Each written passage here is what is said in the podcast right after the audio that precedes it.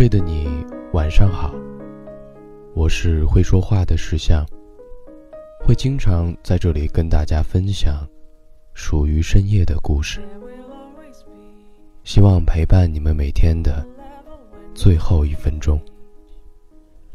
先回答一个问题，在你看来，那些不被看好的爱情，到底能走多久？或者换一个流行的说法。你觉得自己的爱情是否足够打败现实？我几乎每天都能收到这样的留言：恋爱不被接受，爸妈反对，朋友疑惑，自己就算拼命反抗，也免不了犹豫。如果需要付出这么大代价，压根儿不知道是否值得。所以我今天选出了几个人的故事，想给你做一个参考。那些爱情里常见的问题和差异，钱、户口、学历、性别、年龄、家庭背景、身体状况，你也可以看看这些爱情后来怎么样了。有的私奔了，为爱不要命；有的结婚时，唯一祝福他们的是民政局；有的没有放弃，但却已经后悔；也有的坚持着。心甘情愿，知道他们的选择，并看到这种选择的结果，你也许会更明白自己希望怎么做。第一个故事来自胖胖包包。当时，表姐和自己家楼前的小卖店老板的儿子恋爱了。男生白白净净，是个聋哑人，只能读唇语、打手语。他爸爸无论如何都不同意，用皮带抽他，他就不回家，不分手也不去相亲，一直熬到了结婚。现在呢，男方和同单位的聋哑女同事发生了关系。表姐知道后，干脆利落的离了婚，只带走了结婚时买的电视。他曾想努力做他的耳朵和嘴巴，可是他，终究还是选择了更懂自己的人。第二个故事来自奇仔。高中时爱上的女孩，不见得明白爱的年纪，硬是把爱体会了个十之八九。面对同性恋三个字，也能够挺直腰杆，眼神毫不闪烁。为了他和家里摊牌，他在外面等，我在家跪了十分钟。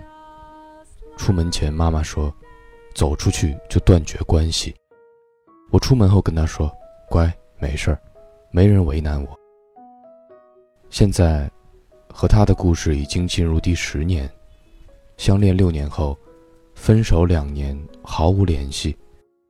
再见面，好像一切都走很远，又好像一切未改变。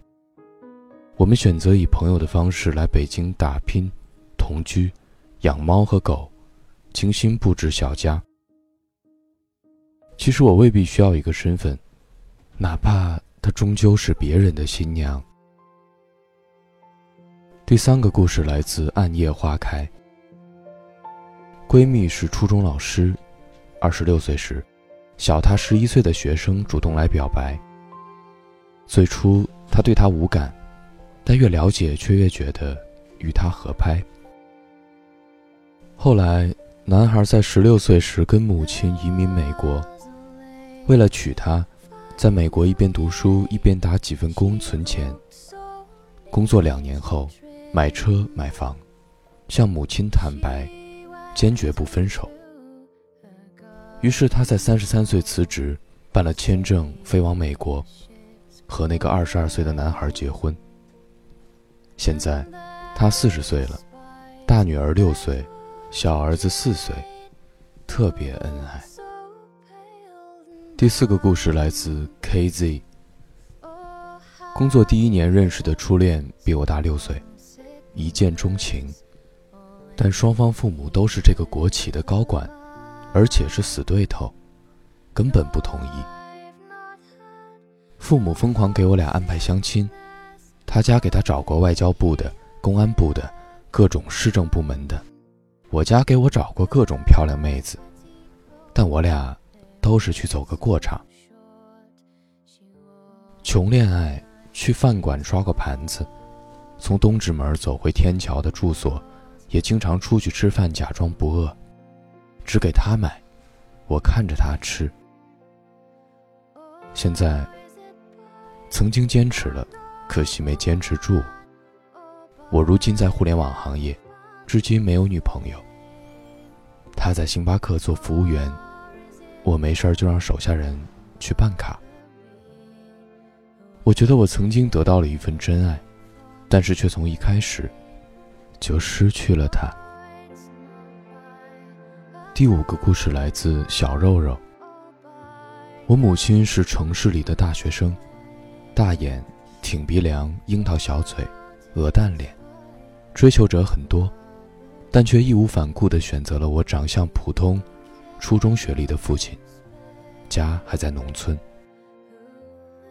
外公外婆气得断绝了关系，连婚礼都没出席，直到我出生，才被迫承认这段婚姻。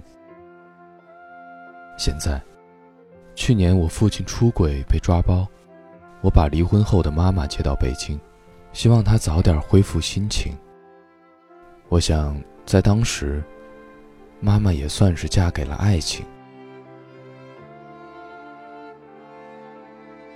最后一个故事来自魔力梨。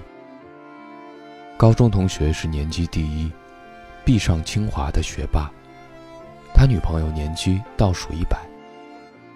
班主任不相信，在他们俩背后偷偷跟踪，亲眼见到后，在班会上点名，说他谈恋爱可以。但要多考虑我们尖子班的女生。后来，他去清华读建筑，女生留在成都一个三本院校读书。在大二大三时分了手，大家都觉得早就该分了。现在，就在二零一七年年底，男生突然发了一条朋友圈：“十年了，配了一张他们俩的结婚证。”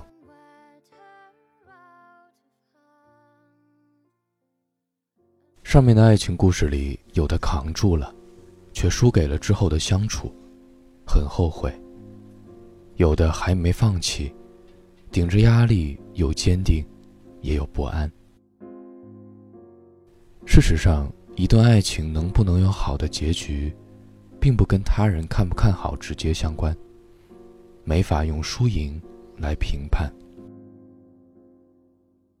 曾经真诚的努力过。就不算失败。爱情没有最好的样子，也不只有我们看到的样子。余下的那些不被看好的爱情故事，我放在了新事项的后台，在新事项微信公众号内回复“爱过”，你将收到更多故事。不被看好的爱情，因为不考虑后果而动人。也因为不考虑后果，而代价惨烈。但这并不代表，你就要从此不敢付出。如果对抗现实是第一步，那么如何在奋不顾身之后经营爱、维护爱，才是更大的挑战。晚安。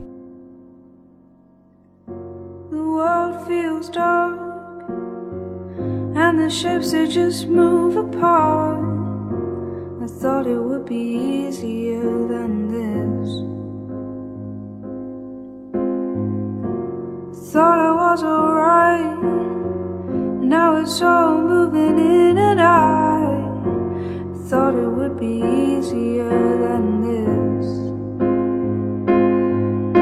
Cause I know you're so.